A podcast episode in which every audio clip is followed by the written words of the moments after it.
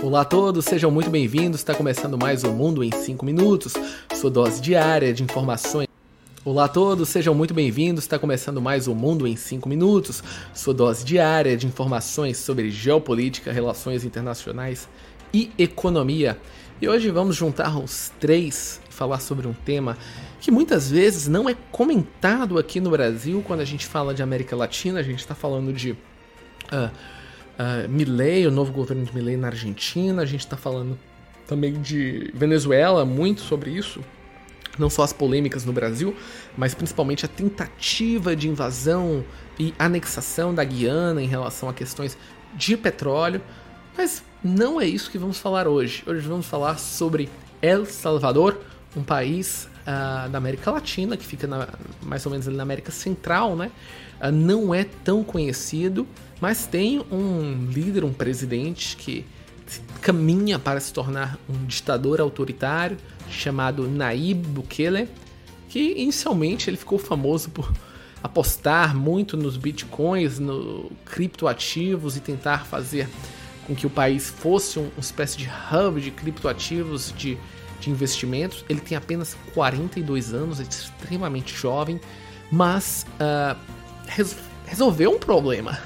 A gente não pode dizer que não é. Ele se auto de, de se auto manifesta como o, o, ditador mais legal do mundo, the world's coolest dictator. Tem uma rede social extremamente forte. A gente pode ver isso no Instagram e também no X, antigo Twitter. Porém, a gente vai ver em fevereiro, né, agora, novas eleições para El Salvador. E ele pode ir para um segundo mandato, mas o principal ponto sobre isso é que ele diminuiu drasticamente os índices de violência. A taxa de assassinatos em El Salvador, que era de 51 por 100 mil habitantes, caiu para 3, que é basicamente mínimo. Uh, ele fez um, um, decretos uh, legislativos e que foram passados radicalmente Uh, basicamente que uh, deu poder de polícia e também para os militares para prender qualquer suspeitos e pessoas que estejam relacionadas às gangues. E lembrando que as gangues organizadas em El Salvador são um grande problema, que já eram uma espécie de gangues com máfia, com controle de de prefeituras e bairros, algo muito parecido com as milícias e também com o tráfico de drogas no Brasil, mas ele conseguiu prender essas pessoas e hoje você tem mais de 74 mil jovens, uh, que, é basicamente 8% da população uh, de homens no país, preso, mas muitos deles sem uh, julgamentos corretos, mas a população aceita isso. A população já estava cansada desse tipo de situação. E diariamente a vida começou a se normalizar em El Salvador.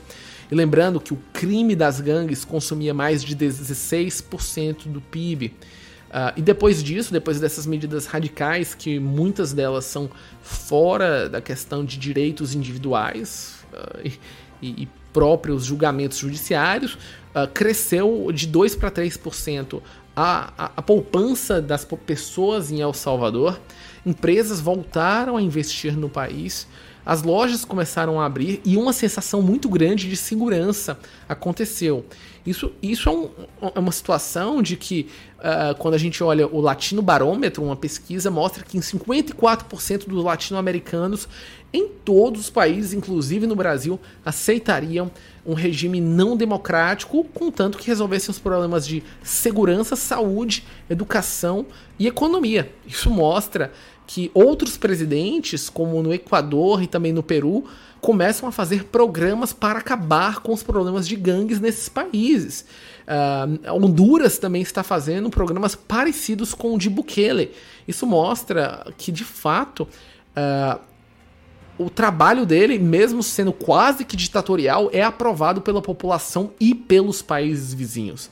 Ele também usa esses poderes que ele conseguiu para uh, fazer uh, enfrentar o judiciário, criticar uh, membros de, de outros governos de oposição, diminuir o número de parlamentares eleitos.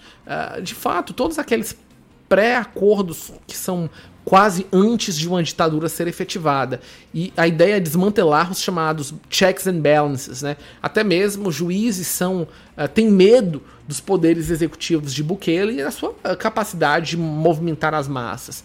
Mas o ponto principal que fica dentro dos seus poderes é com a sua habilidade política e basicamente com o fim uh, das gangues e uma melhora radical dos níveis de segurança em El Salvador, ele ganhou a simpatia de grande parte da população. E como a segurança pública é um dos grandes problemas do Brasil e dos países da América Latina, os líderes dos do, latinos, latino-americanos têm que aprender com as coisas boas, ou seja, o, o combate radical às gangues e à violência, mas também com as coisas ruins que Nayib Bukele trouxe para o século XXI. É isso, pessoal. A gente encerra mais um Mundo em 5 minutos e voltamos semana que vem. Tchau, tchau!